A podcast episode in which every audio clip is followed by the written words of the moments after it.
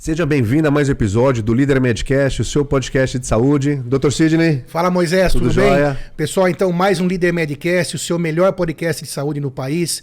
Acompanhe-nos, se inscreva no canal, siga-nos nas redes sociais para que a gente possa sempre trazer a vocês, levar a vocês é, informação sobre saúde, informação com autoridades, com pessoas que sabem o que estão falando. Vocês sabem que na internet tem muita notícia duvidosa, muita fake news. Então aqui a gente traz profissionais com autoridade nas suas áreas. A gente tem a honra de receber aqui hoje o Dr. Júlio César Guia, neurologista, formado com especialidade pelo Hospital das Clínicas, atende seu consultório, vai nos dar a honra de dividir conhecimento hoje sobre a sua área, sobre AVC, que é o famoso derrame.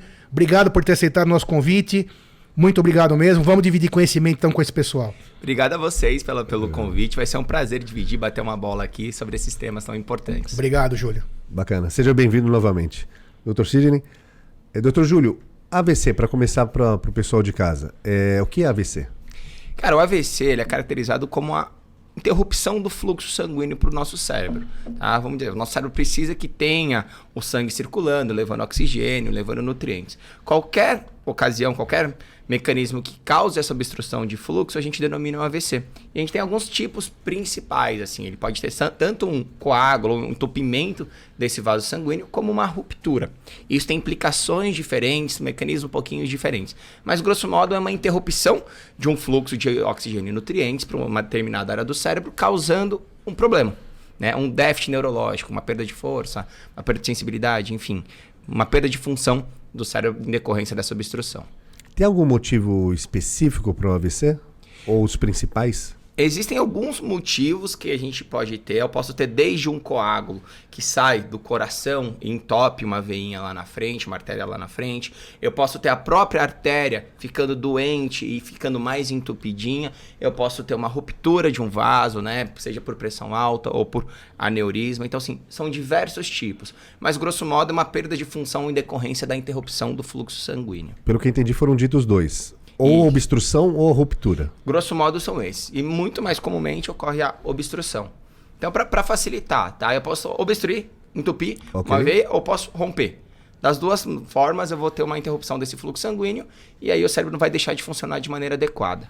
O que é mais comum que a obstrução tem algum motivo sobre alimentação, é, é, é, maus hábitos? 80% dos casos AVC são decorrentes de interrupção desse fluxo sanguíneo, por uma obstrução, né, por assim dizer. A parte de, de, de ruptura de vaso corresponde a 20%. Falando dessas obstruções, os principais fatores de risco são problemas no coração, né, que podem fazer com que um coágulo suba e vai lá para o nosso cérebro entupindo essa artéria, ou doenças do próprio vaso sanguíneo. E aí ganham bastante destaque: colesterol alto, pressão okay. elevada, sedentarismo, diabetes, tabagismo. Todos esses fatores de risco cardiovasculares que a gente está cansado de, de saber. Que a maioria do, dos nossos podcasts, a gente sempre acaba esbarrando nesses, nesses fatores de risco. Como os maus hábitos, né? É, o, a gente, eu gosto de falar na neurologia que o corpo é integrado. Então, assim, a, tanto a parte da cardiologia, quanto a parte da cirurgia vascular, quanto a parte da neurologia, da nefrologia, tudo depende do sistema estar tá funcionando direito. E, basicamente, para o sistema funcionar direito, eu não posso ter cano entupido. Então, todas as vezes que eu puder evitar é, essa obstrução de fluxo sanguíneo, eu vou estar tá melhorando o desempenho do meu organismo como um todo. Então, Tanto... então quer dizer que para o cérebro funcionar direitinho, ele precisa estar tá irrigado perfeitamente através do sangue. Como você estava explicando, então o AVC o mais comum é o que quando se entope então uma artériazinha. Que seria mais ou menos isso aqui. Isso. Eu gosto de fazer uma analogia. O cérebro da gente é como se fosse um Maverick, para quem gosta de carro. Maverick. É, consome, é um carro bom, mas consome muita energia. Então, para ele funcionar de maneira adequada, ele precisa ter muito sangue circulando. Então, qualquer obstrução do fluxo sanguíneo vai causar um problema.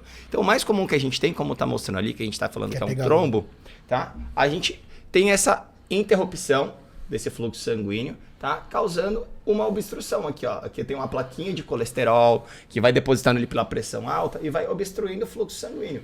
Isso faz com que o sangue não chegue nas áreas do cérebro e a gente tem essa perda de função. Então, quando fala ali área de infarto cerebral, é. infarto diz respeito a essa falta de suprimento sanguíneo, certo? Isso. Infarto Só é o termo, é o termo tá... médico, mediquês, para falar a área que não está tendo sangue necessário. Então pode ser um infarto no coração, um infarto no cérebro, um infarto Perfeito. no dedão, em qualquer lugar. É que o pessoal está mais acostumado a falar do infarto cardio do coração, né? Exato. né? Então infarto vale Eu ia perguntar isso. vale para qualquer área que teve um sofrimento, também é outra palavra médica, né? Que teve um entupimento e não, não chegou o sangue oxigenado lá para para manter vivo aquele tecido. É né? o infarto do miocárdio, né? Então, assim, ou seja, é o miocárdio que é o, o coração. Então, é um mediquês para falar de entupimento e redução de fluxo sanguíneo. Essa obstrução, Perfeito. ela, na maioria das vezes ou todas as vezes, ela pode iniciar no coração e ir para o cérebro? Ou pode ser de outra essa pergunta é muito interessante, porque tem diversos mecanismos que podem causar obstrução do fluxo sanguíneo. Um dos mais comuns é o mecanismo que a gente chama de cardioembólico, né? Mediquês para falar, vem do coração e vai lá para a cabeça. Então, uma arritmia, um problema no coração mais grave, uma insuficiência cardíaca, um problema na válvula, pode fazer com que eu tenha um coágulozinho que está aqui no meu coração, ele vai lá para cima. Eu posso ter também doenças de grandes vasos, né? Lembrando que o coração bombeia, o sangue tem que passar pelos vasos aqui do pescoço para chegar lá no cérebro. Então, se eu tiver um problema nessa circulação, nesses vasos sanguíneos aqui, eu posso ter também um AVC. A gente chama de AVC de, de ah, né, obstrução de grandes artérias. Eu posso ter o um problema nas pequenas artérias, naquelas artériazinhas mais fininhas que eu tenho lá dentro do cérebro entupindo pelo colesterol, pela pressão alta. E tem vezes que eu não consigo identificar. Isso é válido também para a população mais velha. Para aquela população mais jovem, eu tenho que pensar em outros fatores de risco. Algumas doenças podem causar alguns problemas reumatológicos, doenças infecciosas. Então, assim, dependendo da faixa etária, dependendo do tipo do paciente, eu tenho uma maior probabilidade de ter um mecanismo ou outro. Ok, foi citado dois públicos: o mais idoso e as pessoas mais jovens. Mais jovens podemos considerar de 30 para cima? menor de 45 anos para a gente falar de AVC. Ok, menor de 45 anos. Quais são os fatores de risco ou o que, que é analisado numa consulta ou num. num Quando exame? eu estou diante de um paciente com AVC, assim, padrão típico de um paciente com AVC é um homem já depois dos seus 60 anos, com fatores de riscos cardiovasculares, pressão alta, diabetes, colesterol, sedentarismo, tabagismo, essas okay. coisas todas.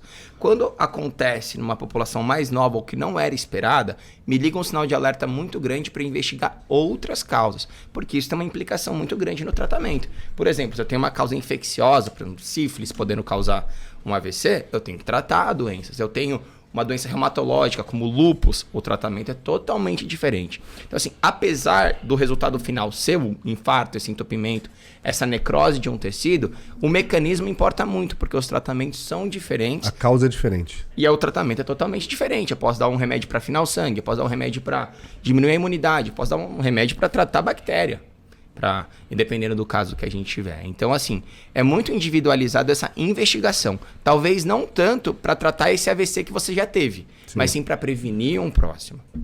E é silencioso? Ele, Antes de chegar no AVC? Ele pode ir te avisando, assim, né? A gente tem uma entidade que a gente chama ataque isquêmico transitório, que é como se fosse um princípio de derrame que o pessoal fala assim, por algum motivo você tem um entupimento do vaso sanguíneo e o seu corpo sozinho consegue lá dissolver essa obstrução e você reverte esses sintomas. Esse é um dos maiores avisos que você tem. Mas a gente tem algumas escalinhas que veem o fator de risco e a probabilidade de você ter um AVC, né? Mas assim, é cuidar da saúde né, para evitar que isso aconteça. É cuidar do peso, é fazer atividade física, é se alimentar de maneira adequada.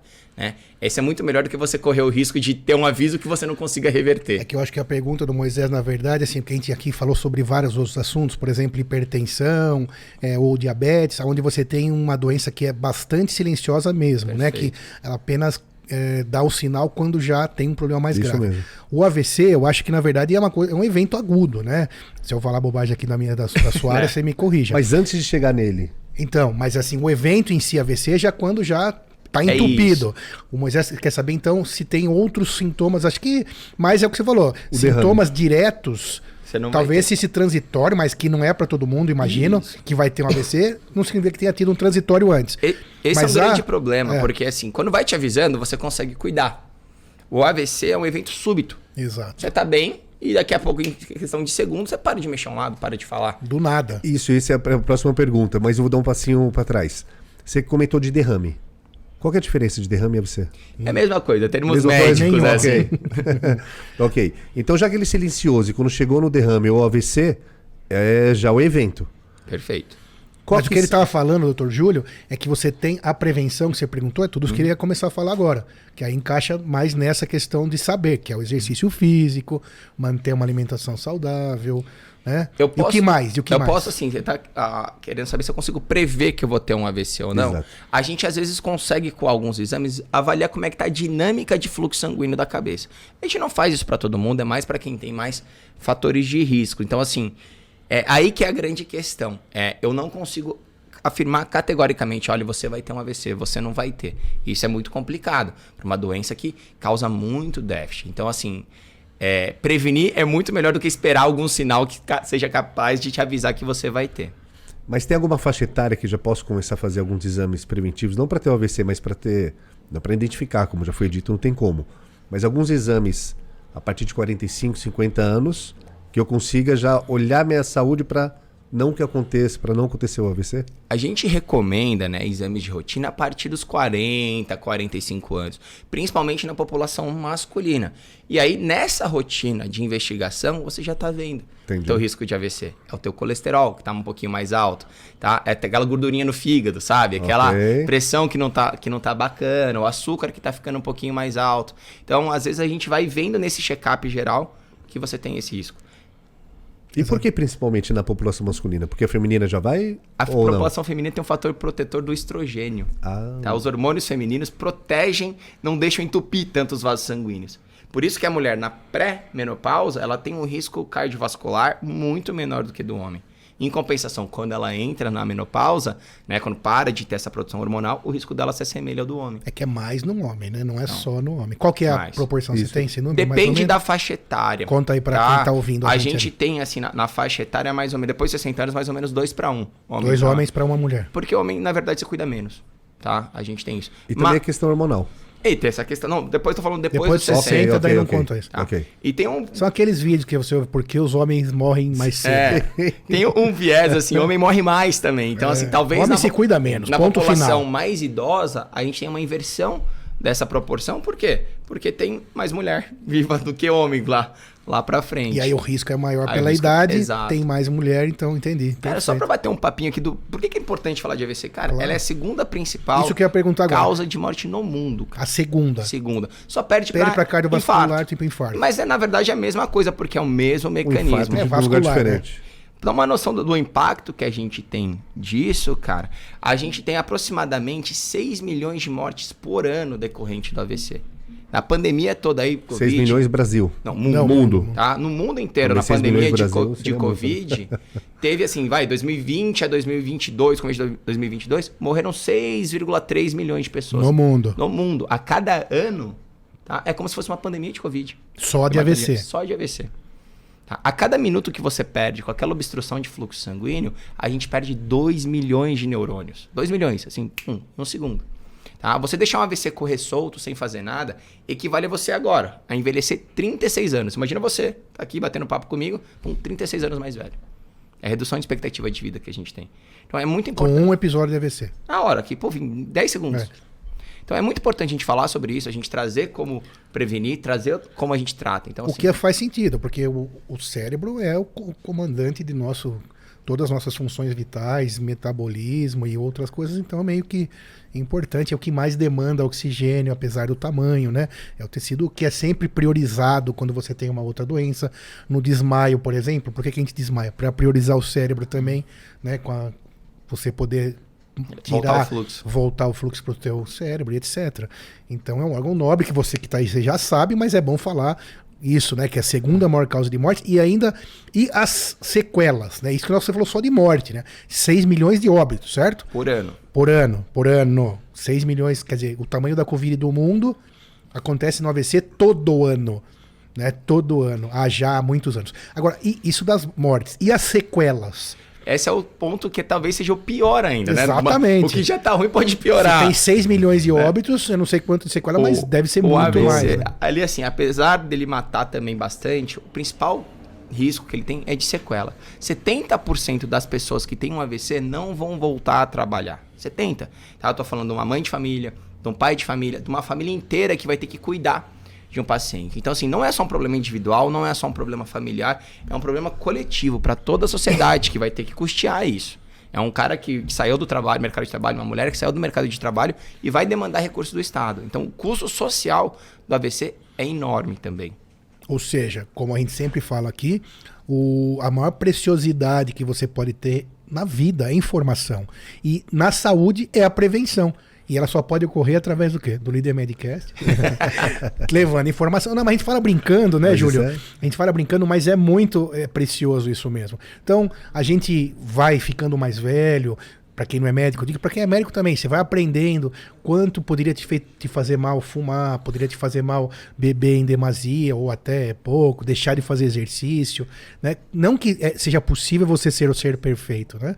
Mas quando você pensa na consequência de um AVC que poderia ter sido prevenido, você passa a pesar tudo isso de outra forma, né? Então, a prevenção nesse caso é fundamental porque não é só a morte tem a sequela também, e o número de sequelados deve ser muito maior que esse. Além de ser um sequelado para a sociedade, para ele mesmo, né? Ele se torna um indivíduo completamente dependente. Muito bem, mas quem está ouvindo lá também deve estar tá pensando assim: bom, então sofreu um AVC, teve lá um evento agudo, ficou hospitalizado, né? Entubado, foi para UTI, não foi e tal. Mas e a recuperação daqueles que não foram a óbito? Ou até vou, vou estender um pouquinho e dar um, outro, um passo para trás quais são os principais tipos de sequelas? Boa, a gente pode boa. falar em capacitação total, em, capacitação parcial. É motor, é neurológico. Como, como seria isso mais ou menos, Júlio? O nosso cérebro ele é um mapa. Cada região dele é responsável por uma atividade, desde a parte motor, a parte de sensibilidade, a parte de coordenação, de visão. Então, a depender do local onde eu tenho essa obstrução, eu vou ter uma sequela. E eu posso até não ter sequela. Tá? Assim, então, tão evidente. É que, infelizmente. Uma peraí, da... peraí, então pode ter o AVC e não ter sequela pode, nenhuma, certo? Pode, principalmente, assim, óbvio que quanto maior o AVC, maior a artéria cometida, maior a probabilidade de você ter esse déficit, maior a complicação que você vai ter. O que acontece é que, infelizmente, grande parte dos AVCs acometem grandes vasos. E aí a gente tem aquelas sequelas que a gente vê de não mexer um lado, de não conseguir falar, de não conseguir mais, mais andar. Mas existem AVCs que dão só simplesmente tontura visão dupla, né? Uma perda de sensibilidade. Então, assim, é muito topográfico, depende muito da área. A gente falou muito de tragédia aqui, né? Poxa vida, como é que isso fica ruim? Por isso é, que eu fiz essa pergunta. A gente tem que falar Sim, de coisa boa cura, né? também, né? é. Tem tratamento. A gente traz essa questão do alarde e assim, a, no mundo ideal seria que não existisse esse AVC se a prevenção funcionasse direitinho. Perfeito. Mas se isso falhar, isso vai falhar eventualmente, é importante a gente saber que a gente tem o que fazer. Ninguém vai falhar aqui... bastante, porque a gente é ser humano Perfeito. e a gente busca às vezes sem conhecimento, fazer às vezes coisas que levam a esse problema. E aí a importância fundamental de podcasts como esse, de trazer informação de qualidade para a população saber prevenir, saber reconhecer e o que fazer se está diante de um AVC. Isso é, é fundamental a gente conseguir lidar com isso no período de tempo necessário, porque é isso que muda a sequela ou não. Você falou uma coisa interessante. Como identificar? Eu mesmo tendo um AVC, uma pessoa do meu lado, como que ela pode enxergar? O que, que ela isso Como eu acho que é uma comunicação que deveria estar o dia inteiro no Jornal Nacional okay. para a gente poder falar. Todo mundo sabe o que um infarto, dor no peito, aquelas imagenzinhas do, do vovô com a mão no peito, todo mundo lembra disso, né? E do AVC talvez seja até um pouquinho mais nítido de ver isso e as pessoas ainda não sabem. Então, assim, a gente tem algumas maneiras fáceis de identificar para a população leiga. Tem uma mensagem que a gente chama de SAMU. SAMU, para homenagear os nossos heróis aí do, do Serviço de Atendimento Móvel de Urgência e Emergência. Então, o S é de sorria. Então, a gente vai ver se tem alguma assimetria de face, ou seja, a boca torta, como o pessoal fala. Tá? O A de abraço. Como faz? Pede para sorrir? Pede para sorrir. Sorriu. Okay tem alguma assimetria da face, isso é um sinal de alarme. Eu peço para levantar os braços, avaliando se tem alguma assimetria de força, né, que é o do abraço, para ver se os braços conseguem levantar de maneira simétrica, tá? Eu faço o M de cantar uma música ou falar uma frase para ver como é que anda a linguagem deles, tá? Em qualquer um desses alterados, é tempo de ligar para o SAMU. Então, assim, qualquer problema neurológico. Uh, desculpa, o que, que é? É isso que eu falava. Ou é de urgência. Qualquer um desses momentos é ah, hora de já para o serviço ah, de legal. urgência então, emergência. M, aí o U de urgência. Tem diversos Você outros. Você estava falando das áreas tem. do cérebro, né? Só um esqueminha aqui. Então, cada área do cérebro é responsável por uma, um ato nosso, Perfeito. seja ele físico, visual, neurológico, né? É, aqui só para a gente exemplificar, aqui, ó, aqui atrás a gente tem a parte mais visual, que é o córtex visual, tá? a parte occipital. Aqui nessa região aqui mais no meio era da linguagem, de dar aquelas alterações de fala. Aqui era motor, então um AVC nessa região vai dar uma complicação motora. Aqui na frente é nossa área de planejamento, de muito relacionado com memória. Então, às vezes o paciente tem um AVC nessa área, ele não consegue mais planejar eventos. Mas ele não vai ter essas alterações e que você não falou. Tem alteração motora. Aí que é a sutileza. Poxa, porque quando para, para de mexer um lado, é, é fácil. A população toda vê. O problema é quando assim, poxa, uma senhorinha que está com uma tontura que não passa. Uma visão dupla pequenininha. Ou então um planejamento que ficou alterado. Então, assim, esses são os. Ou SAMU, que a gente falou, são os mais comuns. Mas qualquer problema neurológico que aconteça de maneira súbita deve ser é, afastado um AVC. Investigado profundamente. Perfeito. Pode não ser. Claro, claro. E qual então, é o, o, tempo? O tempo do, dos sintomas? Não, não, tem... perdão, não fui, não, também não é. completei, não fui claro. É, o tempo de a cada um minuto envelheço 30 e poucos anos. Qual que é o ah. tempo para poder minimizar essa é a sua pergunta talvez seja mais importante desse, desse podcast. Sem dúvida. A gente falou de, poxa, perda de neurônio, perda de tantos. envelhecimento de tantos anos. E, mas eu tenho que fazer. Tá? Principalmente quando eu tenho aquela obstrução do fluxo sanguíneo, né? Quando eu tenho aquele coágulo que entope. Ali eu tenho um período de até 4 horas e meia para usar um remedinho na veia que eu consigo dissolver esse coágulo. Então, até 4 horas e meia a partir do primeiro sintoma visível. Isso. Por isso que é fundamental. Isso é importante, você que está aí viu um sintoma desse, liga direto, leva para o hospital que a gente tem tempo para fazer. Mais recentemente, a gente está falando do um público qualificado que gosta de, de, estudo de medicina, tá um estudo brasileiro feito aqui na Universidade de, Ribeirão, na USP de Ribeirão, demonstrou que a gente consegue passar um catéter e tirar o coágulo, como a gente faz no coração. Lembra que coloca aquele stent? Sim, sim, a gente consegue fazer isso no cérebro até 8 horas, com uma tendência de até 24 horas. Um stent no cérebro. É como, como se, fosse, fosse. É mais um saca-rolha. Você passa o saca-rolha e tira a, o coágulo. Então, assim, apesar de ter essa alta morbidade, eu tenho um tratamento evoluindo em consonância. Então, assim, tá melhorando. Antigamente, pô, até a década de 90 não tinha o que fazer. O cara teve um AVC e acabou. Mas independente disso, o tempo que a pessoa. O tempo para ser socorrido é, continua sendo fundamental. Tempo é cérebro. É. Vamos lembrar disso. Sim. Qual que é o melhor momento para você ser atendido? O minuto que passou. Ok. E uma, é, é, eu identifiquei, tem uma pessoa do meu lado tendo AVC, identifiquei entre a parte do sorrir, a parte motora, a parte de formar uma frase ou cantar uma música. Bem leigo agora, totalmente. Posso dar dois AS correr para a pessoa para o hospital? Não. Principalmente por um motivo. Eu lembro que a gente começou a nossa conversa e por falando... que do AS, né? Para quem tá, para você que tá aí de casa. É, eu leigo entendo que o AS é para final Não, sangue. e a gente também falou no podcast de infarto. No infarto, foi falado isso. O, o colega que veio aqui, que é até lá do HC também, grande doutor Guilherme Espina, é, no caso de infarto, ele sugeriu que talvez fosse útil. Mas eu até sei a sua resposta, mas. O que que acontece? Assim, pro infarto ali, eu sei que foi o tá entupimento. Tá entupido. Tá entupido. Para entupir, é o AS mesmo, a gente vai usar. Só que eu não tenho como saber se o vaso entupiu ou se ele rompeu. Entendeu? Na hora que você tem o déficit, eu não tenho como saber sem fazer um exame de imagem. E se rompeu, tomar AS piora. Vai piorar Exato. o sangramento. Ok. Então, assim, eu tenho que fazer uma tomografia antes para poder ver. Poxa, é, rompeu um vaso. Não, eu não posso dar S. Rompeu o vaso. Talvez eu possa. Então não tem o que fazer, é correr. Tenho que fazer. Correr para o hospital. Correr pro hospital. okay. Ligar pro SAMU 192. Ok. Tá, isso. É isso que tem, a gente tem que fazer. Eu, depois a gente é, organiza o fluxo, depois a gente vai, vai avaliando. Até porque a gente tem um trabalho muito interessante com os bombeiros, porque, como eu te disse, eu não sei se eu posso dar S ou não, eu não sei se o AVC é hemorrágico ou se ele é um isquêmico, né? Se é um coágulo ou se sangrou. Eu só vou saber isso onde tem um tomógrafo, depois de fazer uma tomografia. Então não adianta o bombeiro pegar, ou, ou é, o SAMU pegar esse paciente, ou qualquer resgate pegar esse paciente e levar para o hospital mais próximo. Isso ele perde tempo. Então tem que ter uma rede diferenciada que leve esse paciente para onde eu tenho uma tomografia, para onde eu tenho uma unidade de AVC. Isso dá para fazer, não é só no hospital particular. A gente tem uma rede aqui na Prefeitura de São Paulo, muito bem feitinha, tá? que organiza esses pacientes. Uma das melhores do mundo.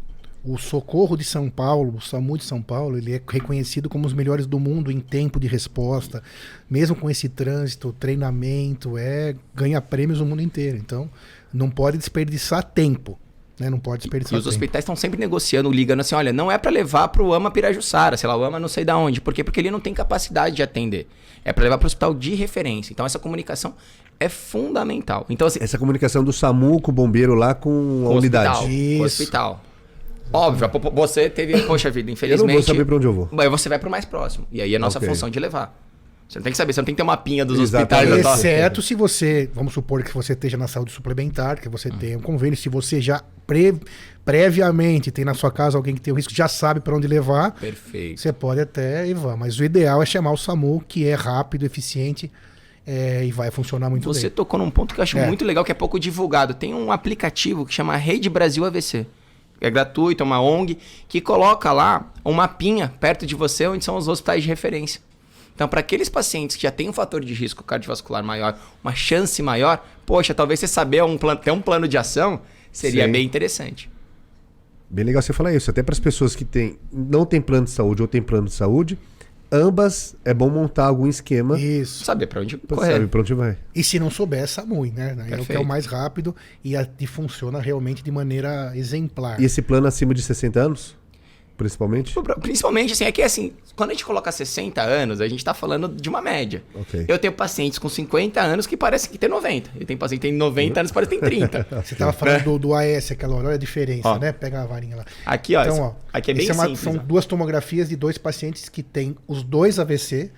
Mas olha a diferença da radiologia já, da imagem né? Dos sintomas é o doutor Julinho já tá falando, mas ó, aquele lá é o isquêmico, né? Isso, fica mais pretinho, mais cinzinho, e hemorrágico fica Obstrução da esquerda. Perfeito. É obstrução com célula morrendo. Célula morrendo vai ficando pretinho. Entupiu uma artéria lá. E aqui estourou. E aqui é vazou. É Por isso que chama derrame, né? É exatamente. Derrama Derramou. sangue, entendeu? Então, olha a diferença, o sangue aqui branquinho. E aqui se eu der essa, eu posso piorar. Então a conduta muda totalmente. E além de toda a questão da velocidade de chegar no hospital, né? Não é isso. A questão é saber qual deles é. Se eu tiver sozinho, não tiver ninguém comigo. Aí, assim, a gente tem algumas situações que a gente pode utilizar. Isso acontece bastante na, na vida clínica. Se o paciente acorda com déficit, assim. Se ele tiver uma, perda, uma dificuldade de falar, uma perda de mão de dominância, é mais complicado.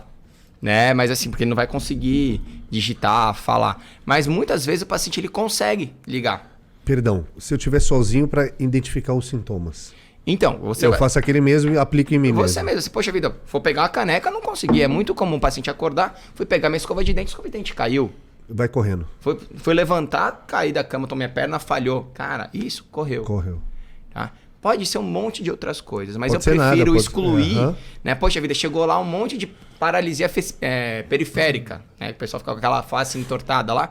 Eu chego lá e falo, poxa, isso aqui não é nada, porque eu perdi um AVC por tudo aquilo que a gente falou. E existem atualmente alguns, é, não sei se é exatamente um aplicativo, mas alguns equipamentos, né, de relógio, por exemplo, que você consegue apertar um botão de uma emergência. Existe isso. Para que uma, um idoso que mora sozinho, ele consegue ter uma ligação direto com o familiar, já liga direto para o familiar. Não vou fazer propaganda do, da marca. Sim. Não, pode falar a marca. Se é, a gente tem, esses, esses, smartwatches, é, assim, eles são bem legais, assim, eles têm é. cada vez mais acurácia e tem esses mecanismos de apertar um botão já liga para o tá. SAMU, liga para a família. Isso ajuda inclusive para criança também. Assim. Aqui mais um. Aí daqui seria um esquema não da, do radiológico. Então, ó, ah. entupiu, né, Júlia? Aí vai ficando necrosado. Vai, todo. E necrosado significa morto, né? Para vocês que estão ouvindo, né? Então, lembra que o tecido... É, até pelo menos onde eu sei, né? Se mudou alguma coisa, você me avise. O tecido cerebral ele não vai, após morto, se regenerar. Isso continua. É, tem uma regenera lenta, mas assim, é, porque a gente aprendeu aqui sobre a neuroplasticidade com o doutor Leonardo Isso. Lourenço há pouco tempo, que já é hoje consenso que a neuroplasticidade continua até o final Perfeito. da sua vida. E era um pouco diferente isso antes, né? Agora, o tecido continua cerebral sem se é, recompor. Ou né? de uma maneira muito lenta. O que a gente tem nessa neuroplasticidade são as conexões de que você vai fazendo. Você né? se adapta. Você vai fazendo mais conexões, mas Morre... Ressuscitar o não, neurônio. Não, esse aí não. Só o cara lá então, de cima ali, ressuscita. ali morreu o tecido porque entupiu o vaso. E olha antes. que interessante aqui, ó. Entupiu o vaso, toda essa região que seria irrigada por ele, tá sofrendo. E aí o que, que acontece? Por que das 4 horas e meia? Porque não é de uma vez que tudo morre. Tá? Ele vai sofrer. Então, essa área que tá aqui mais, mais pertinho, lá do. vai morrendo antes. Eu tenho uma grande área, que às vezes até 3, 4 vezes maior do que a área inicial, que tá sofrendo. E ainda não foi para necrose. E ainda não necrosou. Ela está em sofrimento. É para essa área que eu tenho que correr para o hospital. Porque eu, se eu conseguir tirar esse coágulo, dissolver esse coágulo, eu reperfundo, volto o sangue e essa área é salva. Ela se realimenta de oxigênio e não morre mais. Então, o cara que não ia conseguir andar e falar, ele fica com uma perdinha de força, alguma coisa, fica sem nada. Então, assim, isso a gente chama de área de penumbra, assim, né? Que é uma área que ainda não morreu, mas se eu não fizer nada, ela vai morrer. Sabe quando a gente dorme em cima do braço? Claro que quem é maior como eu tem mais problemas com isso, né? Dormência, né? Isso, mas é mais ou menos parecido, né? Porque você, quando você dorme, mas você, você é, tampa, né? Uma, é, uma artéria. E aquela, aquela dormência, ela vai evoluir para uma necrose se você não levantar, não se mexer.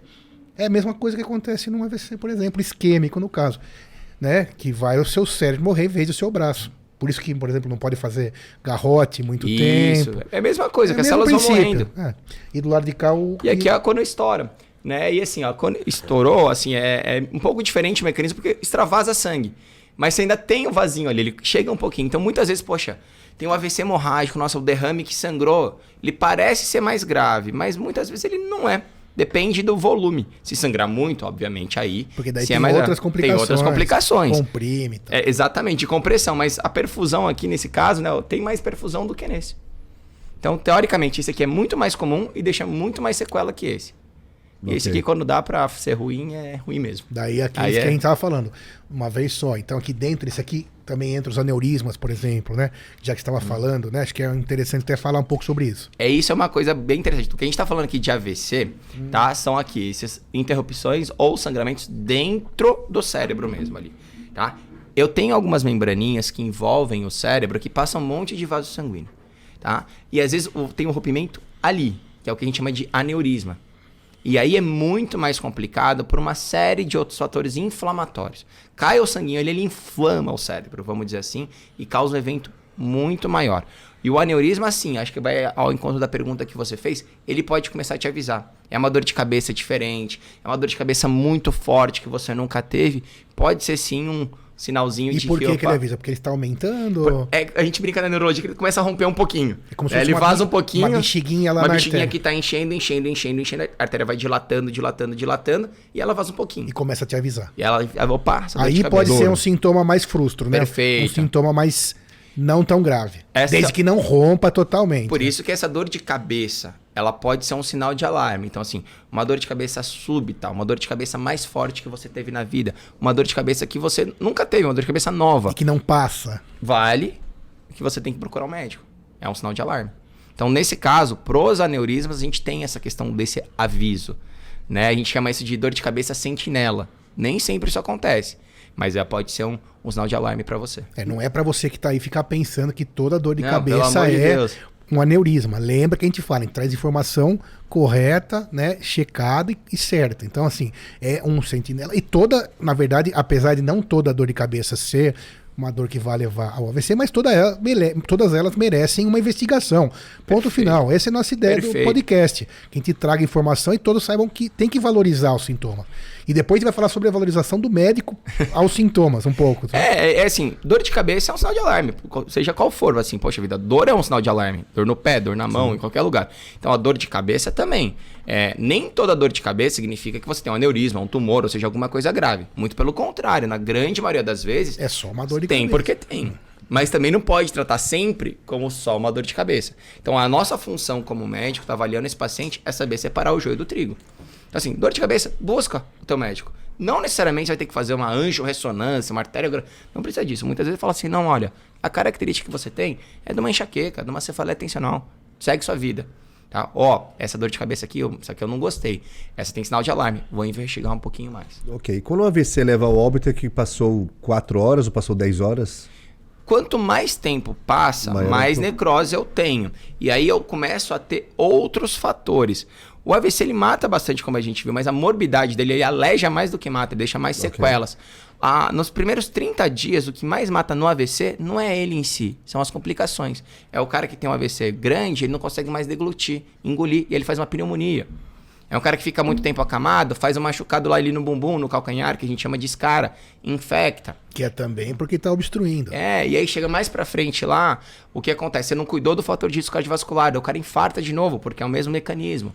Então, assim, a gente tem que tomar esse cuidado para evitar que isso aconteça, tentar reverter esse, esse entupimento do, do vaso sanguíneo que a gente tem no cérebro, para não deixar esse cérebro inchar muito, para não ter muita necrose e não ter tanta sequela.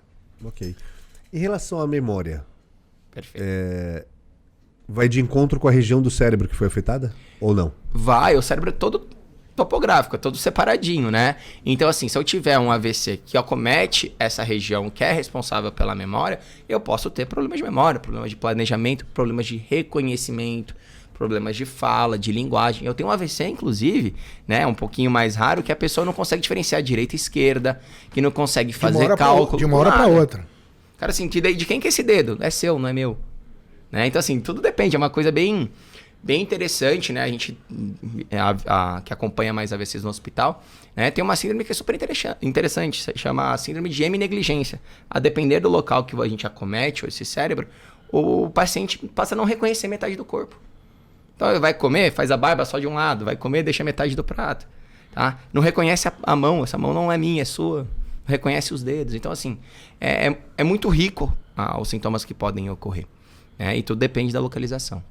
Tem algum mais comum de sequela? O mais comum que a gente tem é só o cometimento de grandes artérias, que a gente chama de cerebral média, né? Ou então seus, seus raminhos. Então, geralmente é o déficit motor, de um lado. Né? E assim, acho que o pessoal da, que está assistindo a gente, né, tá vendo, tem um, um pouco de conhecimento, mas serve de, de, de informação. O nosso lado direito do cérebro com, é, comanda o nosso lado esquerdo. É invertido. O lado esquerdo comanda o lado direito. Então, assim, se eu tiver um derrame à direita, meu lado esquerdo para de mexer. Se eu tiver à esquerda, meu lado direito para de mexer.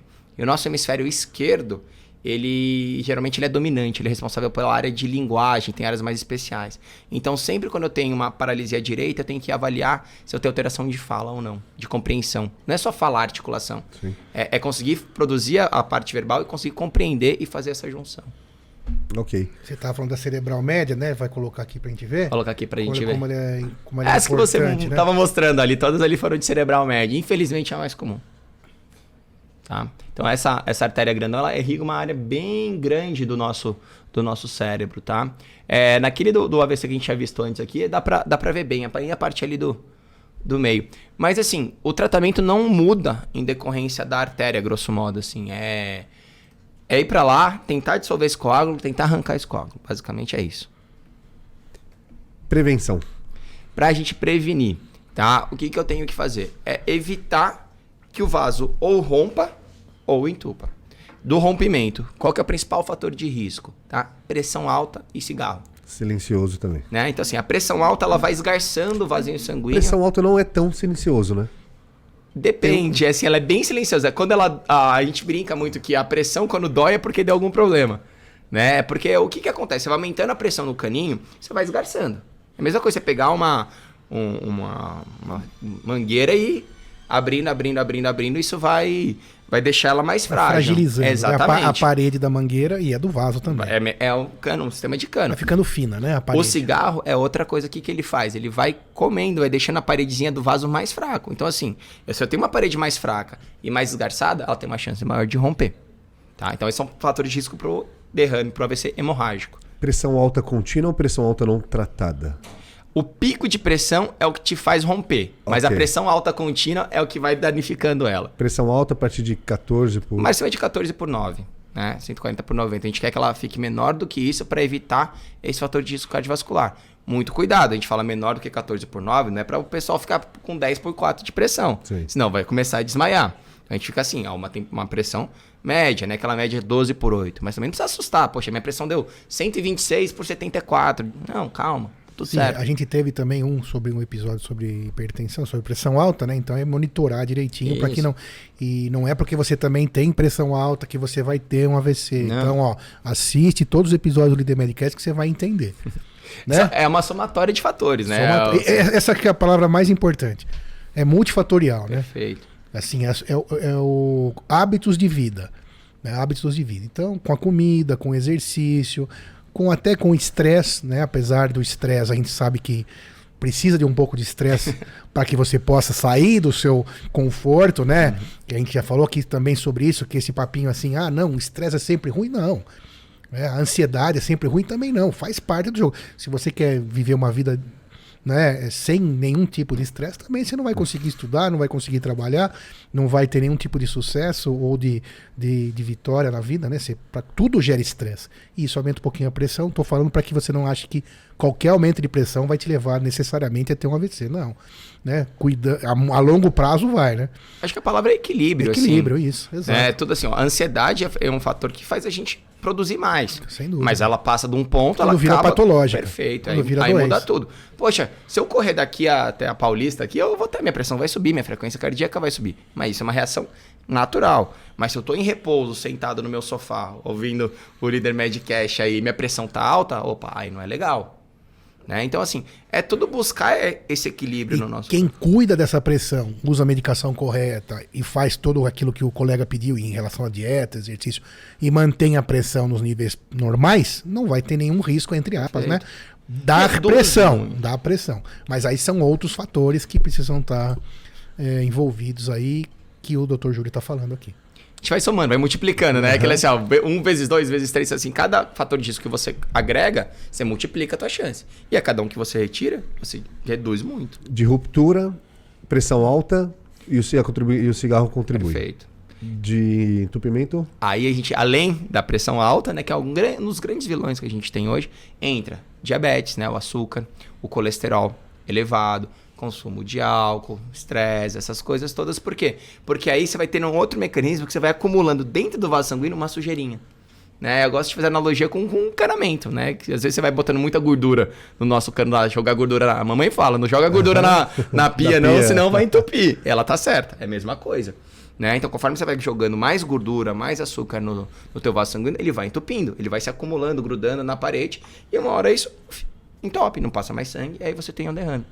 Então, é evitar que isso ocorra. A gente não consegue botar o diabo verde no, Sim. no sangue ali pra poder desentupir. Tem o isso. stent, né? Mas. É. E esse que você falou já uma meia hora atrás sobre o esse catéter que você consegue é, desobstruir um trombo numa artéria cerebral? Como Cara, que é? isso é muito legal. Gente Quanto- de quanto tempo? Isso é uma novidade. A neurologia aprende muito com a cardiologia e com a cirurgia vascular, né? Porque eles vêm na, trazendo essas informações pra gente, fazem isso há muito mais tempo. A gente tentou colocar stent, né? Não tem nada mais óbvio do que assim, poxa, obstruir o fluxo sanguíneo, o que, que eu tenho que fazer? Tem que abrir esse vaso sanguíneo, tirar essa, essa obstrução. Né? A gente tentou colocar stent no começo, mas pela dificuldade técnica, pelo vaso sanguíneo, não, não ficou legal. Então a gente desenvolveu outras técnicas de desentupir. Primeiro, com é, remédio na veia. É o diabo verde na veia, Sim, vamos, que dizer assim. já é- já é consagrado. A gente tem desde 98 que a gente começou. Cara, a gente fala desde 98, mas pela história da Isso dá medicina, medicação. isso é um Recente. é, É nada. muito recente, cara. Até 98 a gente dava S e vambora, e vamos encarar a sequela. Dava S depois de saber Depois que sabia que esquerda. era. Era obstrução. Às vezes nem sabia, porque não É. tinha tanta tomografia disponível. Sim, era até o custo-benefício. É. Olha aqui uma obstrução para você Ó, explicar. vai acumulando ali a gordurinha que você jogou na. Na. Na pia, como vai acontecendo aqui no encanamento. Ela vai obstruindo, Aqui não, tá não tem artéria, tá jeito. vendo, Moisés? Ó, então Vai aqui, passando por o aqui fluxo. passa o sangue. Se vai afinando aqui, uma hora, né, vai obstruir. E na verdade não precisa nem obstruir para causar Isso que eu perguntar. problemas do outro Não 100%. precisa. Pode ser. Se sobrar 20% lá já é obstrução. É, a gente tem alguns padrõezinhos que a gente chama de obstrução crítica, né? Ou de estenose crítica. Pra gente, é quando é maior do que 70%. Ok. 30%. De 70% a 99% a gente tem uma área de interesse pra mexer. Por- que 99%? Porque quando tem 100 já obstruiu, Já já, obstruiu. já foi. Né? Então, assim, Então, como que você estava falando aí do roto-router? então a gente vem aqui, ó, vamos lá. Imagina que aqui fez um, um coágulo. Eu quero É, desobstruir. boa. Então, Porque um primeiro. dia, um dia longínquo vai ter um roto-router minúsculo que vai, vai. A gente não vai ver isso, provavelmente, né? Mas um roto-router que vai ser perfeito. Porque nada mais, mais lógico é do que isso, você é fazer só chegar isso. lá e limpar como se fosse É encanamento. é, encanamento. Não tem muito segredo Só que é isso. fininho. E aí você tem, nas primeiras 4 horas e meia, a gente tem como passar um remédio na veia, se for, tem algumas indicações, algumas outras coisinhas, mas grosso modo, você coloca um remédio na veia que vai dissolver esse coágulo. De forma medicamentosa. Medicamentosa. Então, Não vai você- ter nenhum equipamento. Não, você bota o remedinho aqui, ele vai Dissolve circular a gordura. e vai dissolver a gordura. É como se fosse um, um diabo Um verde. Ou o roto-router. Não, o roto-router é o ah, próximo. é o próximo, que é interno, ok. E assim, em contra... é, de maneira complementar, eu posso vir aqui com o roto-router. Vamos lá, tenho uma obstrução Junto aqui. com a medicação. Pode vir junto. Tá? Então eu venho com um caninho ali, opa, tenho aqui, vou passar um saca-rolha e levar embora. Passa por onde? Passa, pega na artéria. Geralmente pode ser na artéria da, do braço ou da perna. É como, o... como fazer um cateterismo. cateterismo. É a mesma coisa, é o mesmo procedimento, é o mesmo lugar. Tá, talvez tá claro isso? Aí, agora vou fazer algumas perguntas para clarear. Não, mas até aqui tá claro. Sim, mas é, é, através da tomo... falando às vezes, né? E é... At at at através da tomografia, eu descubro qualquer artéria. E aí sim eu consigo saber por onde eu. Perfeito. Assim, Isso. Chegou, teve um déficit. O neurologista, o médico que vai te avaliar ali na sala de emergência, ele já tem uma boa noção da onde é a obstrução pela clínica que você apresenta, como eu te falei. Okay. Pô, parou de falar e parou de mexer o lado direito, eu sei que é uma cerebral média esquerda. Tá? Basicamente vai isso aí. Ele vai fazer o exame de imagem e ele consegue botar um contraste para ver onde não passa. Se eu jogar contraste aqui, o sangue não vai passar para frente. Até onde foi aqui? Até onde foi. Opa, a obstrução tá aqui. Quanto é de obstrução? Já vi. Então tá bom. Passo aqui, joguei o remedinho na veia lá, enquanto eu estou preparando minha sala de, de hemodinâmica. O paciente chegou lá, passei o catéter, ó, puta, cheguei aqui no, no, no obstrução, no coágulo, tira ele. É assim mesmo, faz então, um saca-rolho mesmo. mecanicamente. Faz é os como dois. tirar entupimento de um vaso sanitário. Né? Basicamente uma... isso. A gente tem então, o nome médico para isso. A gente tem a trombólise química, que é quebrar o, o, trombo de maneira química, e a trombectomia mecânica, que é tirar o trombo de maneira mecânica. São os procedimentos que a gente tem. Isso é desde quando? O, a trombectomia mecânica começou há uns, vai, uns 2015, que foi os primeiros estudos, mas assim, que tá bem divulgada no começo da pandemia. Eu tive uma, uma reunião com o pessoal do, do, do Congresso Mundial de AVC, tava o, o ministro da Saúde, o Queiroga, tava lá, e esse procedimento vai entrar no SUS. A trombólise química já tem em todos os hospitais que tem tomografia. Não é particular, não é assim, não, não é para para quem tem convênio não. A trombectomia ainda dependia um pouquinho de uma infraestrutura melhor, de uma rede bem, bem definida. Eu não preciso ter em todos os hospitais, eu tenho que saber para onde mandar. E agora ele vai entrar no hall do SUS. Perfeito. A gente Legal. sempre fala sobre isso. É assim, é, não é, é para todo mundo. Então assim, em termos de saúde pública, é, é, lógico você tratar bem o AVC. Porque você vai ter um monte de sequela, vai ter um monte de gente que vai, você vai ter que pagar para segurar depois para fazer fisioterapia, para reabilitar. O custo tempo de inter... e, e, fora o custo tempo pessoal. De, tempo de internação. Perfeito. Até. Eu fiz um estudo demonstrando lá no, no, Hospital do Campo Limpo. Você fez? Eu fiz, assim, ah, que que, mostrando que paciente que entra, a média que a gente tinha de internação eram 14 dias no AVC. Mais ou menos. Tipo, paciente ficava dois meses, tinha paciente que era menos. Média, que se você deixar correr legal, 14 dias. Com a trombólise, isso caiu para 8. Trombólise mecânica. Ah, não. Trombólise ah, química. Trombólise química. Só de, só de você fazer alguma coisa para AVC, tentar desobstruir, cair para oito dias. Tá? O, o índice de complicação, de sequela que esse paciente tem, despenca 30%. Esse paciente volta mais cedo para a família, volta melhor para a família, consegue voltar a trabalhar. Então, assim, no, no, na saúde pública. Fora diário hospitalar. A gente chama isso de custo-efetividade. Ah, Júlia, porque, poxa, vamos fazer o cateterismo, custa caro pra caramba. É muito mais barato você fazer isso do que você reabilitar o paciente lá depois. Sim, até o próprio INSS, vamos dizer que é o Estado, o vai ter que pagar é sem trabalhar. Porque o cidadão, o CLT tem direito e tem que ter mesmo. É um seguro, ele vai receber seu pagamento sem estar tá trabalhando. Só para ser bem objetivo, né? Não é uma, isso é uma questão que deve ser estudada. Então, conseguir curar, botar essa pessoa uma vida produtiva é fundamental até em termos financeiros. Financeiros. Tá, principalmente para ele também. Não, esse é o ponto principal, o da, principal. da medicina, assim, mas Isso, pensando sim, em saúde pública, sim, tem que ver é mais barato. É mais barato. Então, e, bom, muito bem. Da trombólise química, ok, já é consagrada há muito tempo. Até onde está indo essa trombectomia mecânica? Eu hoje. Sou, eu sou um entusiasta Não, absurdo disso, isso, né? sabe? Né? Assim. Porque eu já tô pensando no meu AVC. Cara, a gente pensa nos nossos. eu não vou, assim, a gente, quando eu vou dar palestra sobre isso, a gente chama atenção para chamar a população que fala assim: ó, cara, a gente tá numa sala aqui, tem sei lá quantas pessoas, um a cada quatro vai ter um AVC. É gente pra caramba. O pessoal, Muito. todo mundo assusta, todo Durante mundo olha. a vida, né? Durante a vida. Todo mundo fala, pô, eu não quero que seja contra eu. fatos não tem argumentos. É. Isso não. não. é uma falácia. É estatística. Cada quatro pessoas, uma vai ter AVC, ponto final. Isso é a população geral. População geral. Como aqui somos só homens, piorou. Então piorou. piorou. Daqui provavelmente dessa sala, né, com são dois, na verdade, né?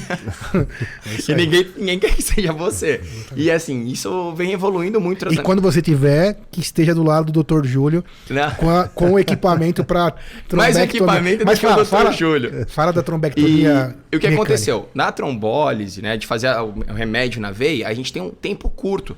Quatro horas e meia é muito curto. Você imagina deslocamento, o paciente chegar. Você tem uma noção de tempo. Fazer o diagnóstico. No infarto, a gente tem 12 horas.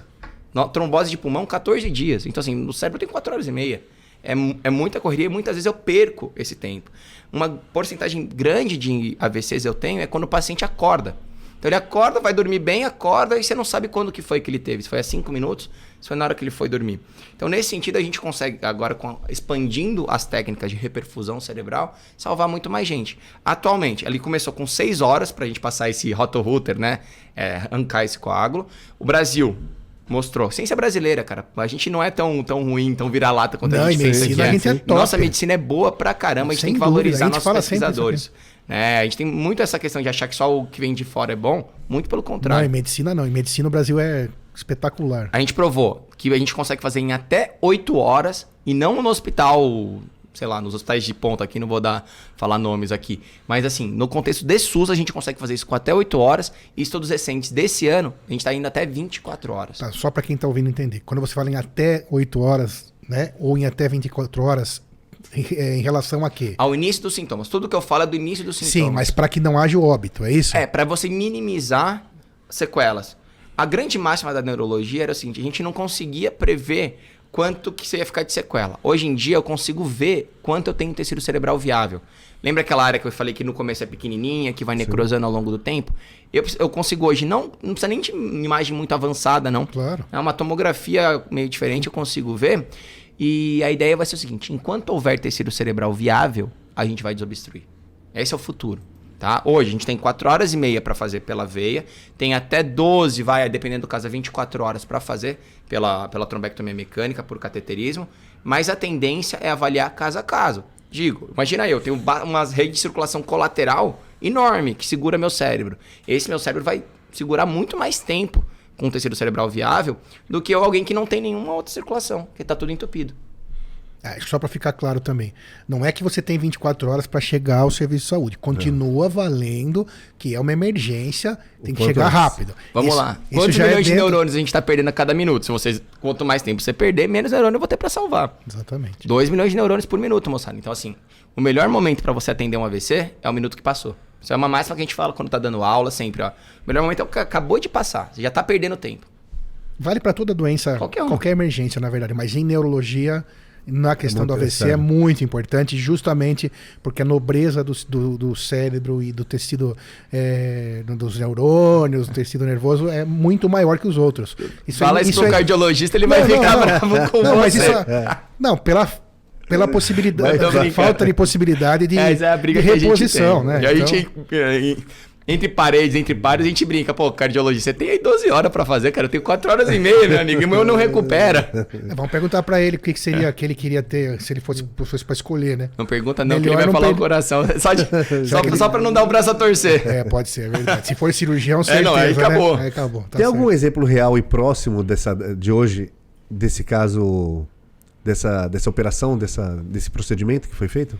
Cara, você tocou num assunto que eu não costumo falar da minha vida particular. Não estava combinado isso no roteiro, não. Deixar, deixar bem claro, cara. Eu coordeno uma parte da Prefeitura de São Paulo da linha de AVC. Então, por isso que eu consigo falar com bastante tranquilidade do, de como que é, que é o fluxo. E tava no 7 de setembro, eu tava viajando com a minha família. Daqui a pouco toca meu telefone da minha, minha prima. Olha, sua tia fulana de tal parou de mexer um lado do corpo. Minha tia. Falou, você sai correndo e vai pro hospital X. Chegou lá, cara, eu não tenho, nem deu ligar para o hospital para tentar falar nada. Ela foi atendida no fluxo, tá? Foi feita essa trombólise química dela. Em, se eu não me engano, foi em 45 minutos do, do, início dos sintomas. Ela já logo saiu correndo, já foi. Então, assim, educação da população, hospital bem treinado. Ela fez lá, ela chegou sem mexer um lado e sem falar direito. Tá trabalhando já, céu sem nada. Sequela zero. Ou seja, na verdade, o segredo dela foi ir logo ao hospital. hospital. Não foi eu, assim, tipo, não foi eu, ah, poxa vida, ligar lá, tá tratando a, a tia do Dr. Júlio, não. É assim, o treinamento que a gente fez, fez isso funcionar. A operação funcionou. Podia ser a minha tia, a sua tia, enfim, de, sim, de sim. qualquer pessoa aqui. Então, assim, funciona bem. E não precisa de alta tecnologia, só precisa de treinamento e boa vontade. E funciona bem no SUS também.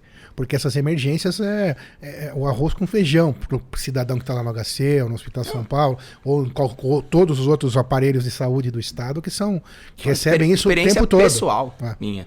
Né? Você tocou no, no assunto né, até nevrálgico aqui pra gente. Então, assim, e para mim foi muito emocionante de ver o trabalho que eu fiz na Prefeitura de São Paulo ser reproduzido. E quando eu vou dar essas aulas, eu faço esses treinamentos, eu levo o caso dela.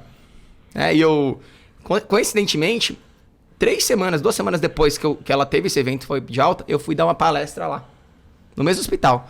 Eu, não, não, como falei nada, eu tava dando minha palestra e falei assim: vocês lembram dessa paciente? Pô, eu lembro, o caso dela foi super bem sucedido. Pois é, então, é minha tia. Tá, eu quero agradecer vocês aí pelo, pelo atendimento, porque ela já tá voltando a trabalhar, já tá tudo bem. Então, assim, parabéns pelo atendimento. Então, dá para fazer.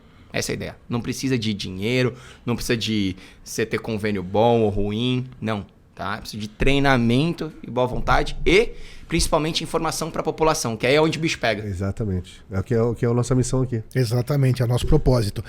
Bom, a gente falou sobre o diagnóstico, sobre os sintomas, é, sobre o tratamento, sobre a emergência e a reabilitação em si. É, o SUS, por exemplo, consegue atender, não consegue? Qual é a experiência do Dr. Júlio nisso, nessa reabilitação, que na verdade não é uma semana, né? não são dois meses, às vezes pode ser anos. Mas o que, que você falaria sobre essa reabilitação, tanto no privado ou no SUS? Como, qual é a sua experiência em relação a isso? E qual a expectativa que o paciente pode ter em relação a isso? Cara, é, eu, quando infelizmente o paciente tem uma vez, eu falo, ó, seu, seu, o intra-hospitalar é o menor dos seus problemas aqui, dentro do hospital. Seu tratamento, ele começa agora, quando vai de alta. É, até agora você teve uma atitude passiva. A gente fez tudo por você. A partir de agora é com você. E esse é o caminho mais longo, a parte da reabilitação. E aí, infelizmente, eu tenho uma dicotomia muito grande entre a medicina privada e a medicina é, de SUS. Né? O SUS ainda não tem uma rede boa. Em alguns lugares tem, mas de reabilitar esses doentes. Então aí abre uma curvinha entre aqueles pacientes que têm acesso à fisioterapia, fonoterapia ocupacional, vão fazer hidroterapia, um monte de outras coisas, a recuperação é muito melhor. A neuroplasticidade funciona e funciona muito. Tá? Meu grande problema no SUS é que eles não têm acesso. Ou quando tem acesso, é muito ocasional, não tem muitas coisas para ele fazer. E aí eu sempre tento falar o seguinte: vamos aprender, gravar um vídeo, né? A, as redes sociais, a internet vem para ajudar muito isso, para ver como é que faz esses exercícios, para ver como é que a gente pode fazer sem depender de um de profissional. Um profissional. Né? Às vezes com uma orientação o cara vem uma vez, mas ó, faz aqui, segue esse exercício aqui que vai que vai dar certo. Tem técnicas que estão avançando muito, a gente chama de neuroestimulação tem um, umas coisas que a gente chama de estimulação magnética transcraniana, que serve para quê? Para melhorar essa neuroplasticidade, ligar áreas que estão desligadas, desligar áreas que estão muito ativadas, e isso melhora bastante no, no longo prazo. A parte emergencial, o SUS, então, acaba fazendo Sendo com ótimo. sucesso isso. A parte de reabilitação, não. Sim, temos que falar aqui a, não, realidade. a realidade. Lógico, lógico. É, acho que com o tempo talvez aconteça alguma mudança, mas no momento vai ficar mais por conta do cidadão. E também, você que está ouvindo, você não é proibido de contratar uma fisioterapia não, particular. Você deve fazer isso, né? Porque nesse momento junta Se todo puder, mundo. A gente fala isso de termos de Brasil. Claro, né? junta todo mundo e vai. É, porque uma coisa é o custo de uma trombectomia mecânica com Sim. equipamento de alta tecnologia. É, deve ter um custo altíssimo, né? É, o atendimento médico em si, o atendimento do fisioterapeuta não é o que mais custa. Então, para você que está aí, você pode lançar mão de. Hoje existem clubes de fisioterapia, por exemplo. Não sei se vocês já ouviram uhum. falar, né? Que você consegue ter mais é, regularidade, mais tempo e você tem um, um, custo um pouco melhor. E com essa fisioterapia, isso vai fazer uma grande diferença. Se ficar esperando o SUS, vai poder, é. nesse caso, ter uma perda muito grande. E quanto mais rápido essa plasticidade aconteça, Melhor. É, melhor, né? Melhor. Assim, a gente consegue, poxa, às vezes o paciente tem um, um derrame e fica lá com aquela mão Sim. curta, o pezinho de, com deformidade. A gente consegue fazer toxina botulinga. Quando o, quando o recurso financeiro não é um problema, o, o tratamento vai muito bem, a gente consegue recuperar bastante. Tem problema social também. Muitas pessoas moram em comunidade que tem um AVC. E aí, como é que eu vou levar esse paciente no segundo andar de um sobrado que ele não consegue andar? Como é que eu vou botar a cama lá? Como é que eu vou descer esse paciente para ir fazer a fisioterapia? Então, assim, eu tenho que ter essa penetração da, da saúde pública para esses doentes. Essas são, são as principais claro, claro. dificuldades que a gente tem. Teve uma revisão bem interessante recentemente, falando só sobre isso, do pós. Beleza. Tratar, eu entendi que dá para a gente fazer igual nos dois lugares. Mas e no pós? Por que, que é tão diferente? Primeiro, tem dificuldade de acesso, não só por falta de profissionais, mas também por acesso à comunidade. Eu tenho que ir o agente de saúde na casa, às vezes eu não consigo tirar a vovozinha, o senhorzinho ali que tá com uma parte do corpo sem mexer, para descer ele pelas escadas, para depois levar de novo. Então, assim, essas dificuldades são, são muito desafiadoras para termos de planejamento de saúde. E em São Paulo ainda você tem, por ser uma mega capital aí, tem um, você tem um serviço de agência de saúde que vai em casa, é um pouco diferenciado, mas nós estamos falando aqui para o Brasil inteiro, né? Então, o que eu estou dizendo, que eu quis dizer na verdade é que tem que haver um esforço, Sim. acho, em prol do paciente, né? Em prol do paciente. E tem que cobrar o pessoal que a gente coloca lá para gerir a não, saúde claro. para ter essas a gente coisas. Teve, quem esteve aqui foi o super doutor Vitor Lipe, que foi reeleito agora deputado federal. E ele, o trabalho dele é com o SUS. Então, certamente, doutor Vitor Lipe, se estiver nos ouvindo, o que honra, que honra seria, mas também temos que pensar nisso, né? No pós. E muitos deles são extremamente engajados, sim, que estão lá representando a gente. Hum. Não são todos, claro, tudo é curva de Gauss. É cobrar. É, é cobrar, é cobrar. cobrar. Exatamente. Independente do, do, da tua, do teu lado, é cobrar Porque sempre, cobrar pra, todos. Dá para fazer melhor. Dá para melhorar, assim. exatamente. E... Mágica não dá para fazer. Não, e você prova pro cara que, pro político que tá ali, cara, esse dinheiro não é custo, isso é investimento mesmo, tá? Porque assim, você gasta menos com esse cara lá na frente. Se você tratar ele bem, reabilitar ele bem, ele volta para trabalhar. E você vai parar de ficar pagando seguro-desemprego, seguro-saúde para claro, ele. E a tendência hoje é essa, é reabilitar, é prevenir, é não deixar a coisa se estender, né? Você tocou num ponto que é assim, que é onde médico bom, onde a saúde Capenga, você vai lá, você chegou, você reconheceu o AVC, você levou para o hospital em menos de 4 horas e meia, a gente fez a trombólise, a gente fez a trombectomia, você começou a reabilitação, só que aí o que acontece? Você esquece de tratar fator de risco. Então o que vai acontecer daqui a dois meses? Novo AVC. Novo AVC e não adiantou de nada. Então se a gente depois que fez esse, esse tratamento, pois esse esforço conjunto, não tratar os fatores de risco, não prevenir, cara, se você já teve AVC, a chance de você ter outro é enorme se você não se cuidar. Então aí que volta poxa, vamos cuidar do fator de risco, pressão, diabetes, colesterol, tratar arritmia, investigar direitinho para não ter outro. E aí, se no primeiro aquela, já existia uma sequela, uma segunda, não. aí já passou o risco de complicações gravíssimas ou não. óbito. Aí... aí... fica muito mais complicado. então, bem. assim. E aí o que a gente brinca, isso aí até mesmo no, em quem tem plano de saúde bacana. O cara vai lá, tem um baita atendimento e depois não faz o segmento com o clínico. Que era o que mais precisava para evitar. O cara esquece, ah, poxa vida, poxa, salvei do AVC, ainda bem, poxa, o hospital Sim. foi bom pra caramba. E aí não cuida do que fez ele ter. E aí passa, volta e aí às vezes não consegue salvar de novo. E o próprio paciente também muitas vezes está envolvido nessa culpa, né? Porque tem que buscar. Ele né? é às vezes um tigrão que fala não, já resolver. Lembra que aqui teve a história do quando passa o stent, ele fala não, eu tive esse primeiro infarto agora Exatamente. com 45 anos, passei o stent, agora só vou ter com 90 é anos. Mais tem. E lembra do Dr. Guilherme Espina, né? Então, é, aí o cara pensar isso aí complica, né? Então o paciente também tem que ajudar. E como eu disse, não é mágico, ninguém é santo, ninguém é perfeito, mas a gente tem a obrigação de saber pelo menos o que você está fazendo, né? A função do médico hoje em dia também é óbvio que é tratar. A gente tem às vezes um conhecimento específico em determinadas isso, áreas, mas isso. assim tem que trazer o paciente para dentro do tratamento dele. Tem que saber quais são as responsabilidades dele, quais são os próximos passos. Tem que ter assim, ó, o médico manda, eu obedeço, o paciente obedece. Isso não existe mais. A internet está aí para democratizar o acesso à informação. A gente está aqui falando para um monte de gente, de leigo a médicos, né? Então, é, eu acho que nas consultas, no atendimento do paciente, é sempre baixar, fazer aquele nível de equivalência, óbvio, tem responsabilidades diferentes, mas o paciente tem que saber qual é a função dele, qual é a participação dele, está dentro do tratamento. É, isso, para mim, na minha prática clínica, muda o atendimento. Quando o paciente sabe né, que ele faz parte, que é uma parte fundamental do próprio tratamento, o prognóstico é muito melhor. E tem responsabilidade sobre isso. Ele tem que ter essa, tem. essa, responsabilidade, é uma troca. Exato. Ele não tem que vir na minha consulta jogando a responsabilidade do tratamento não, dele não. sobre mim. Ó, cara, aqui a minha parte é essa, é saber o remédio, saber como prescrever. A tua parte é parar de fumar, é perder peso, é controlar teu colesterol. É conjunto, não é só eu nem só você. É, e parece que é uma coisa simples, né? A gente se perde isso muitas vezes na medicina, mas faz toda a diferença. Na ansiedade, no, na dor no peito, na, enfim, qualquer área da saúde, o paciente é o principal ator. Nós, médicos, somos coadjuvantes. A gente é o diretor, mais ou menos, vai guiando a cena. Mas quem é o ator principal, o protagonista, é o próprio paciente. Exatamente. A gente também sempre fala aqui, né, que o grande, uh, o que tem, em quem você tem que pensar, o custo-benefício é sempre baseado no paciente. Acho que estava falando também que mudou um pouco, né? Você tinha, até vamos tentar falar isso sem muito mito, né? Mas você tinha antigamente que não tinha internet, que o médico ficava lá em cima num pedestal, aonde só ele sabia o que era um infarto ou um AVC. E hoje, gente, não é mais assim. O cidadão que quiser saber o que é uma isquemia mesentérica, digita aqui e vai saber mais que o médico.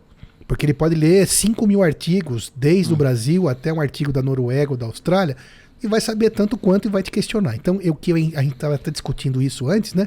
A gente, como nós como médicos, temos que entender que a gente tem que chegar mais junto da situação Sim. do paciente. O paciente tem que subir um degrau e entender que ele precisa fazer muito a parte dele, e o médico entrar dentro dessa. Uh, ter essa empatia de entender o paciente e saber que não é só mandar hoje, né? Um bom médico consegue trazer o paciente para dentro da, do seu problema e principalmente da cura, da solução para chegar à cura. É, isso, que você falou é fantástico, assim, é... Era um vício, eu acho, talvez, que a gente tinha alguns colegas é, mais antigos que tinha porque não tinha acesso. Hoje, com essa revolução de informação, é, a nossa função como médico é, primeiro, filtrar muita coisa. Porque claro, se você botar claro, no Google, tô com uma manchinha no dedo aqui, vai aparecer câncer. Sem dúvida. Ah, isso acontece todo dia. Tremor, Parkinson. é, é sempre assim. Então, a nossa função como médico é, calma, não é bem assim. Vamos filtrar com esse conhecimento trazer o paciente para dentro do tratamento, explicar, ó, a sua doença é isso, isso e isso, e principalmente fazer uma medicina sob medida. Não existe mais aquela medicina batidão, ah, para todo aquele remédio, aquele mete um carimbo já feito, para tudo era de pirona, sei lá o quê.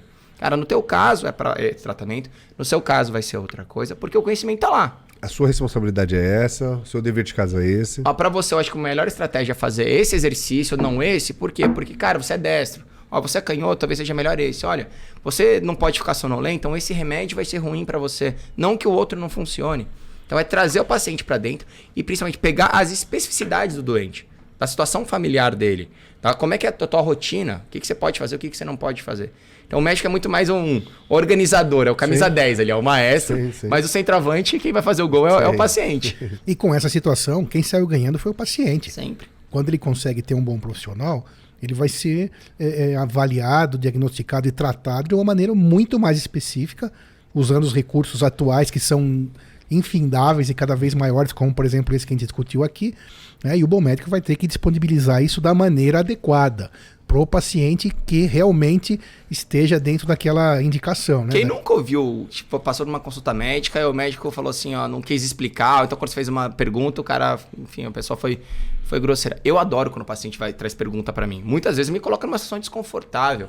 Fala, olha, não sei, vou estudar essa dúvida. Eu não, claro, tenho, não faço ideia. Claro. Não. sou obrigado a, a saber, saber tudo, tudo, Pelo contrário. Né? Mas demonstra que o paciente tem esse interesse. Eu falo, poxa, ó, você tá sabendo, tua doença é isso, isso, isso. Cara, isso muda muito no tratamento. Ele entende.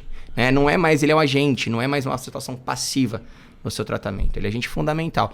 E o colega que não, não gosta de explicar hoje, sinto muito, ele tá fadado a a cair no esquecimento, né? Que não, não tem essa, essa lógica. Com Eu todo o respeito do mundo. Claro. É, não, não dá mais para ele se botar num pedestal achando que ele é o detentor único do conhecimento. Porque não vai ser. O cara pode ser o maior gênio do mundo, a mulher pode ser a maior gênia do mundo, enfim. Ela não vai ter cons conseguir absorver todo o, o conteúdo que é produzido na internet. Até para a gente relembrar um episódio que a gente teve aqui também, que fala sobre essa relação, foi um sobre litígio médico, né? Sim. Erro médico, para traduzir, que o grande. Um gancho com esse assunto, né? O grande problema, sempre foi, mas agora é mais ainda. O grande problema. A comunicação, né?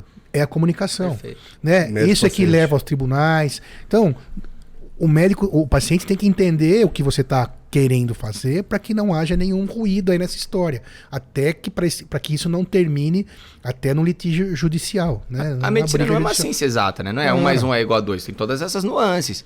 E, eu, eu, cara, eu só vejo onde o pessoal se dá mal. Óbvio, pô, era para cortar a mão direita, cortar a mão esquerda. Aí a gente. É, é, é complicado de negociar. Mas assim eu não posso pro, é, prometer resultado. É por isso que o CRM pega tanto no pé de claro. você o do antes e depois. Sim, do plástico. Você né? não pode prometer resultado, porque o remédio para você é de um jeito, para mim é de outro. Né? Mas quando tem essa comunicação bem feitinha, o índice de processo vai lá para baixo. Sim, atualmente de preferência guardadas as devidas proporções, nada, mas tudo documentado para que não precise lá para frente ter esse esse essa, essa ruptura, né? Dessa Aos relação. colegas que estão se formando agora. A, Aliás, você é professor na faculdade de medicina, né? Isso. Professor é, de neurologia. Eu sou professor legal. de neurologia de clínica médica na, na, em algumas faculdades. E eu tento lá dar uma visão de como que é o mundo, né? Porque Isso é legal, conta pra gente. trazer falou. pra gente como é que é o mundo pós faculdade, o que, que se pode esperar. Agora para você médico, né? É para você formando aí, recém-formado, que tá, tá começando agora. Então a gente tenta sempre, primeiro, humanizar o personagem. Tá? Aquela coisa do doutor fulano, cara, é uma coisa que não existe mais. A vida é fora da medicina. A medicina é a nossa profissão.